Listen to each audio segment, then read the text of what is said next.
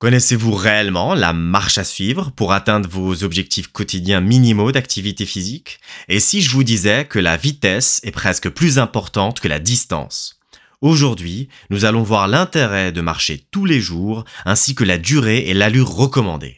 Prêt?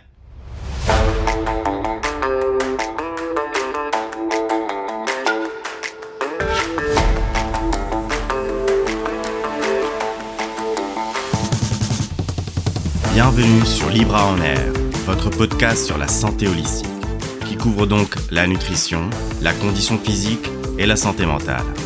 Je suis votre hôte, Yacine Damil, et je partage avec vous le carnet de route de tout ce que j'ai appris ces dernières années en développant l'IA, l'intelligence artificielle, derrière Libra Diet.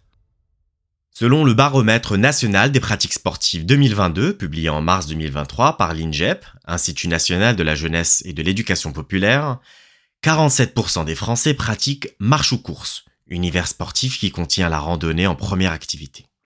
Pourquoi donc? C'est simple, la marche est une activité facile, agréable, qui ne nécessite pas d'équipement spécial et est entièrement gratuite. De plus, elle offre de multiples avantages pour la santé.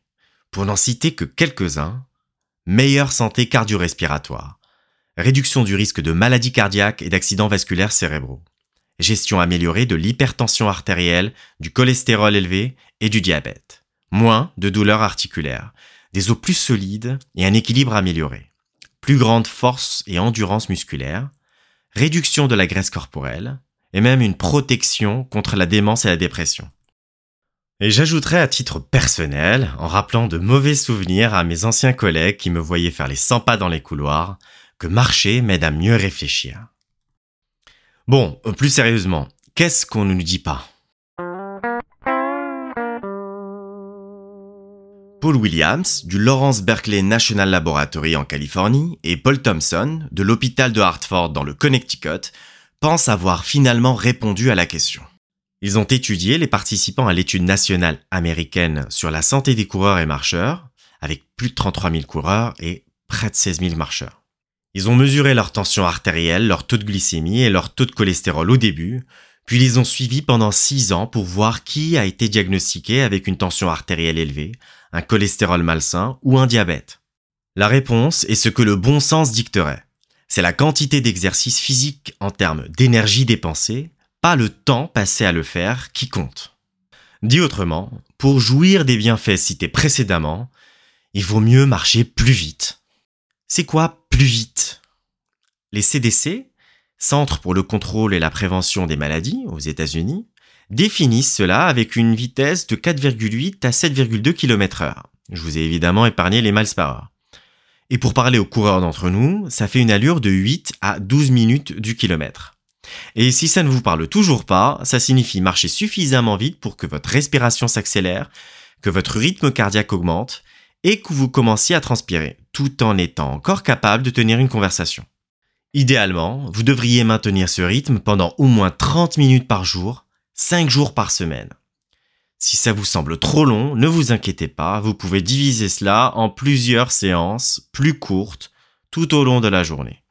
D'ailleurs, une étude a montré que plusieurs petites séances d'exercice réparties dans la journée sont tout aussi efficaces qu'une seule séance plus longue.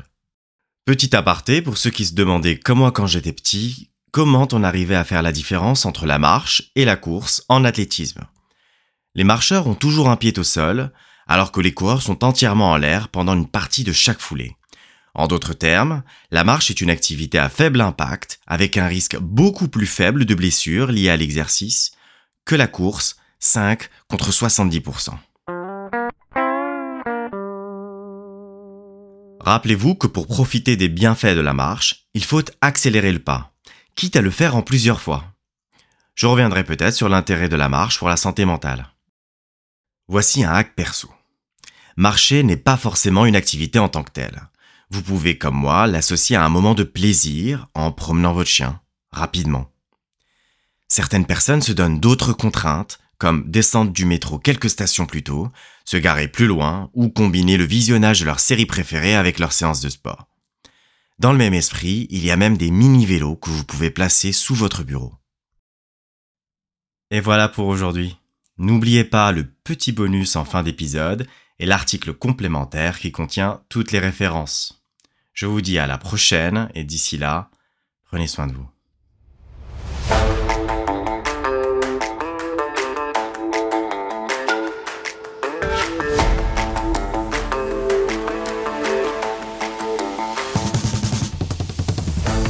Merci d'avoir écouté Libra en Air. Le choix des sujets qui sont traités est collaboratif. Donc n'hésitez pas à répondre au sondage sur le site web ou la newsletter. Au fait, vous êtes-vous inscrit? Sinon, vous pouvez aussi plus simplement nous poser votre question par email à question@libradiet.fr. Fun fact. Il semble que la recommandation de marcher 10 000 pas par jour vienne d'une excellente campagne publicitaire de l'entreprise japonaise Yamasa pour son podomètre Manpokei. Man pour 10 000, po pour pas et kei pour mètre. Pour contexte, c'était au lendemain des Jeux Olympiques de Tokyo de 1964. Euh, mieux, le kanji pour 10 000 ressemblerait à un homme qui marche.